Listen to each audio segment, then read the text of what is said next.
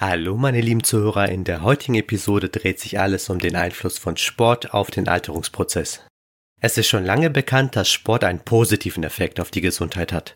Ein Mangel an körperlicher Bewegung hingegen kann zu schwerwiegenden Zivilisationskrankheiten führen, wie zum Beispiel Bluthochdruck, Diabetes und Herz-Kreislauf-Erkrankungen. Aktuell gibt es immer mehr Studien, die darauf hinweisen, dass Sport sogar einen positiven Einfluss auf den Alterungsprozess haben kann. Die Frage, wie Sport überhaupt die Alterung verlangsamen kann, lässt sich unter anderem durch die Telomerlänge erklären. Wie ich bereits in vorigen Episoden erläutert habe, sind Telomere Schutzkappen am Ende der Chromosomen, die die DNA ähnlich schützen wie die Endkappen von Schnürsenkeln. Solange diese Schutzkappen intakt sind, bleibt die DNA geschützt, vergleichbar mit den Schnürsenkeln, die nicht ausfransen, solange die Endkappen vorhanden sind. Die Länge der Telomere spielt also eine wichtige Rolle, um die DNA effektiv zu schützen. Allerdings werden die Telomere mit jeder Zellteilung etwas kürzer. Wenn sie zu kurz werden, führt das unter anderem dazu, dass die Zellen funktionslos werden und den Körper belasten und sogar Entzündungen begünstigen können. Und hier setzt die Forschung an. Es wäre vorteilhaft, die Telomere zu erhalten oder sogar ihre Länge wiederherzustellen. An der Medizinischen Hochschule Hannover ist es zum Beispiel gelungen, dies durch Ausdauertraining zu erreichen. In einer Studie ließ man die Probanden täglich eine halbe Stunde auf dem Ergometer radeln. Dies führte dazu, dass die Telomere um 10 bis 15 Prozent sogar verlängert wurden. Das bedeutet hierbei, der biologische Alterungsprozess wurde verlangsamt oder konnte zum Teil umgekehrt werden. Doch das war längst nicht alles. Das Ausdauertraining führte zu einer Verbesserung der Funktion der linken Herzkammer, einem niedrigeren Ruhepuls und insgesamt zu einer deutlichen Steigerung der Herz-Kreislauf-Gesundheit.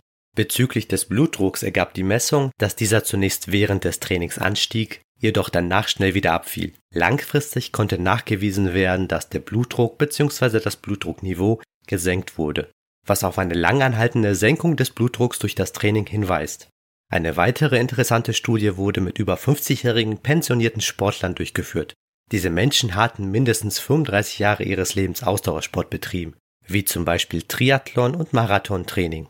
Die Teilnehmer wurden hier in vier Gruppen unterteilt.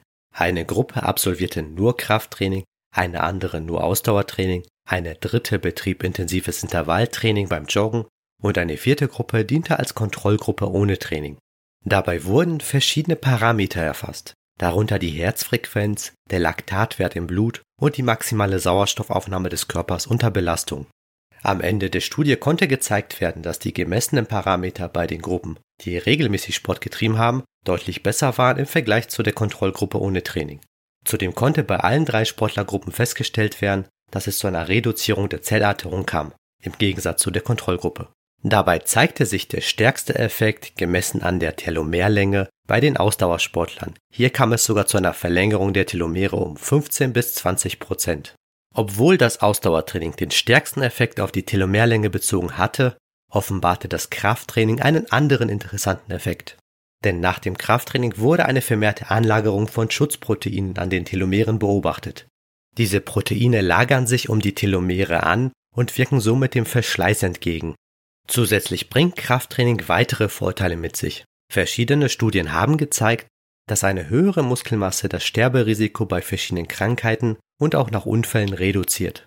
So konnte zum Beispiel nachgewiesen werden, dass das Sterberisiko durch Herzprobleme durch Krafttraining um 41 Prozent und das Sterberisiko durch Krebs um 19 Prozent reduziert wird. Ein weiterer Vorteil des Krafttrainings ist es, dass Senioren weniger riskante Stürze erleiden, da sie sich oft aufgrund einer erhöhten Muskelmasse einfach besser abfangen können. Eine Befragungsstudie mit über 30.000 Teilnehmern im Alter von über 65 Jahren ergab, dass jene, die mindestens zweimal pro Woche Kraftsport betrieben, eine längere Lebensdauer aufwiesen, weniger Rückenschmerzen hatten und generell in einem besseren Gesundheitszustand waren. Wenn man nun all diese Vorteile von Ausdauer und Kraftsport betrachtet, ist es nicht verwunderlich, dass die WHO ihre Empfehlung in dieser Hinsicht angepasst hat. Mittlerweile wird Folgendes empfohlen. Erwachsene sollen mindestens 150 Minuten pro Woche moderat körperlich aktiv sein oder 75 Minuten intensiv. Das heißt, bereits 15 Minuten tägliche körperliche Belastung reicht aus. Für Kinder wird mindestens eine Stunde Bewegung pro Tag empfohlen und eine begrenzte Bildschirmzeit.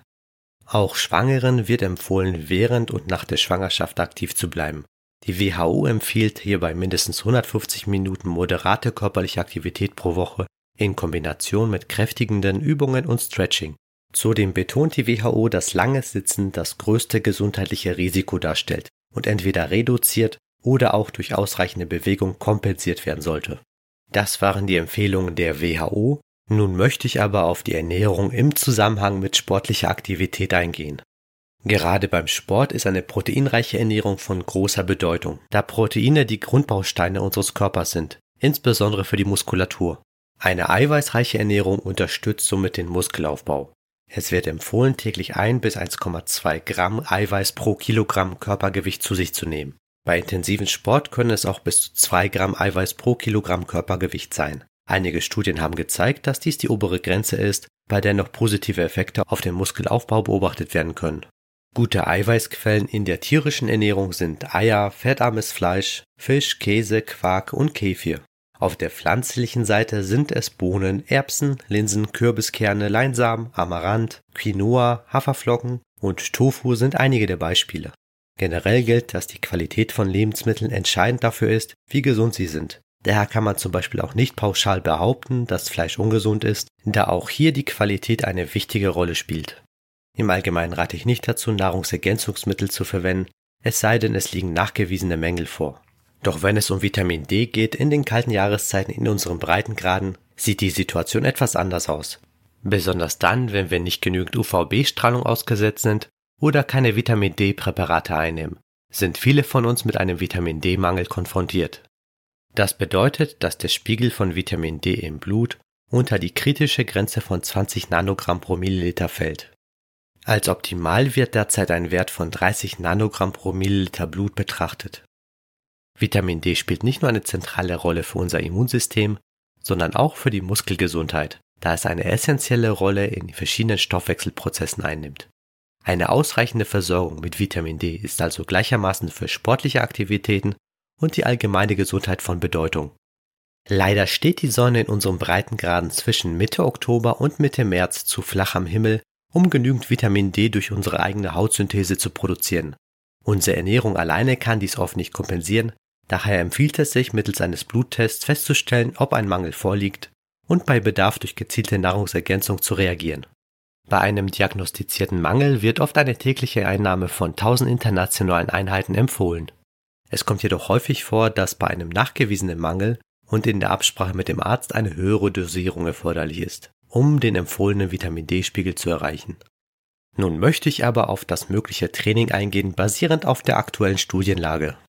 Hierbei wird empfohlen, dass etwa 90 Prozent der Trainingszeit im leichten Intensitätsbereich verbracht werden sollten, während nur 10% im hochintensiven Bereich absolviert werden. Die Auswahl eines realistischen Trainingsprogramms, das über einen längeren Zeitraum aufrecht gehalten werden kann, gewinnt an Bedeutung. Am besten passt sich das Trainingsprogramm den individuellen Bedürfnissen, Interessen und Umständen an, um die Motivation über eine lange Zeit aufrechtzuerhalten. Es ist wichtig zu bedenken, dass es um die Aufrechterhaltung einer lebenslangen sportlichen Aktivität geht, die zweifellos mehr langfristige gesundheitliche Vorteile bietet als kurzfristige Anstrengungen mit einem spezifischen Sportprogramm. Dabei sollte man auch die anderen Pfeiler eines gesunden Lebensstils nicht außer Acht lassen. Ausreichend Schlaf, mentales Wohlbefinden, eine positive Lebenseinstellung, ausgewogene Ernährung mit ausreichend Pausen zwischen den Mahlzeiten sowie die Minimierung schädlicher Faktoren wie Rauchen und Alkoholkonsum. Abschließend sei angemerkt, dass Gesundheit und Glück für uns alle erstrebenswert sind. In diesem Sinne wünsche ich allen wie immer ein langes, gesundes und glückliches Leben. Bis zum nächsten Mal.